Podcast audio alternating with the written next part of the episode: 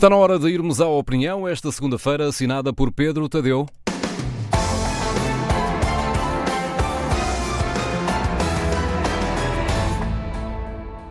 Diante de uma fotografia do alucinado com um chapéu com cornos que andou a mostrar-se a todas as câmaras de vídeo que filmaram a invasão do Congresso norte-americano, Paulo Portas disse, ontem à noite, numa conversa com José Alberto Carvalho, na TVI, o seguinte.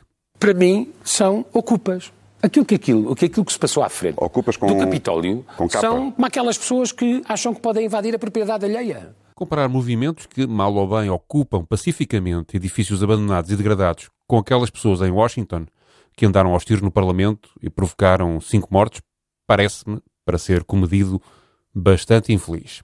Mais adiante, ainda com a imagem da mesma fotografia em fundo, encimada pelo título As Massas Revolucionárias e Digitais de Trump, Portas atirou mais uma seta venenosa para o lado esquerdo do ideário político. Deixa-me fazer eu, uma eu, só, eu só pensei na Revolução Francesa quando vi aquilo.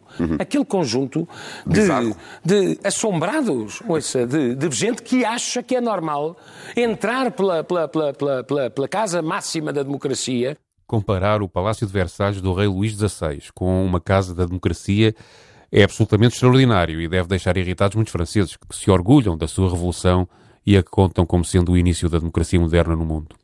Parece-me, no entanto, que Paulo Portas, como muitos comentadores de direita, está tão preocupado em livrar a sua família política da hipotética cumplicidade e condescendência para com Donald Trump, que procura, propositadamente, comparações com uma linguagem escardalha para dar ao movimento, que mobilizou muitos milhares de apoiantes do ainda presidente norte-americano, um cariz e um embrulho ideológico que ele, manifestamente, não tem. Encontrei também ontem à noite um outro político, membro do mesmo partido de Donald Trump, que não esteve com malabarismos de linguagem ideológica para caracterizar os incidentes de quarta-feira. Este político norte-americano não comparou a invasão do Congresso dos Estados Unidos à Revolução Francesa. Não a comparou com movimentos inorgânicos semi-anarquistas ou anticapitalistas. Não levantou papões comunistas ou socialistas. Arnold Schwarzenegger, imigrante austríaco, culturista, exterminador implacável e Bárbara Conan no cinema de Hollywood, antigo governador do estado da Califórnia pelo Partido Republicano, não hesitou e comparou no Twitter os vidros partidos nas janelas do Capitólio com a noite de cristal com que em 1938 na Alemanha e na Áustria os nazis atacaram os judeus. Schwarzenegger explicou claramente de uma forma emotiva como as populações podem ser manipuladas e moralmente destruídas por lideranças obcecadas. I grew up in the ruins of a country that suffered the loss of its democracy. I was born in 1947, two years after the Second World War. Nasci por entre as ruínas de um país que sofreu a perda da sua democracia. Nasci em 1947, dois anos depois da Segunda Guerra Mundial. Cresci rodeado de homens que bebiam para ultrapassar a culpa da sua participação no mais terrível regime da história. Nem todos eram nazis ou antissemitas raivosos. Muitos deles foram apenas andando, passo a passo, por essa estrada. Eram os nossos vizinhos. Nunca partilhei isto publicamente, porque é uma memória penosa. Mas o meu pai costumava chegar bêbado a casa, uma ou duas vezes por semana, gritava, batia-nos, assustava a minha mãe. Não lhe atribuo a totalidade da responsabilidade por isso, porque o nosso vizinho estava a fazer a mesma coisa à sua família e a mesma coisa se passava com o vizinho seguinte. Eu ouvi com os meus próprios ouvidos. Eu vi com os meus próprios olhos. Eles estavam em sofrimento físico por causa dos estilhaços no corpo e em sofrimento emocional por causa do que viram ou do que fizeram. Tudo começou com mentiras, e mentiras, e mentiras, e intolerância. Portanto, sendo da Europa, vi em primeira mão como as coisas podem escalar e ficar fora de controle. Sei que há medo neste país e em todo o mundo que qualquer coisa como isto possa mesmo vir a acontecer aqui.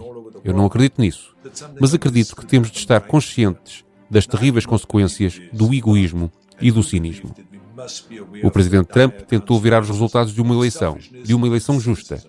Ele tentou um golpe, enganando as pessoas com mentiras. O meu pai e os seus vizinhos também foram enganados com mentiras, e eu sei para onde essas mentiras conduzem.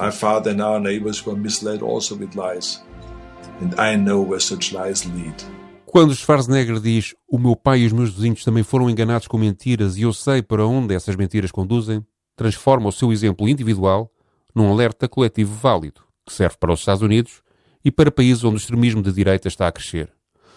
Em Portugal, por exemplo, nesta campanha eleitoral para a presidência da República, para a coisa não escalar um dia para a invasão alucinada ao Parlamento, bem podíamos, em vez de apostar na baralhação ideológica, começar por aconselhar o voto seguindo um critério muito simples: recusar, à partida, o candidato que mais mente.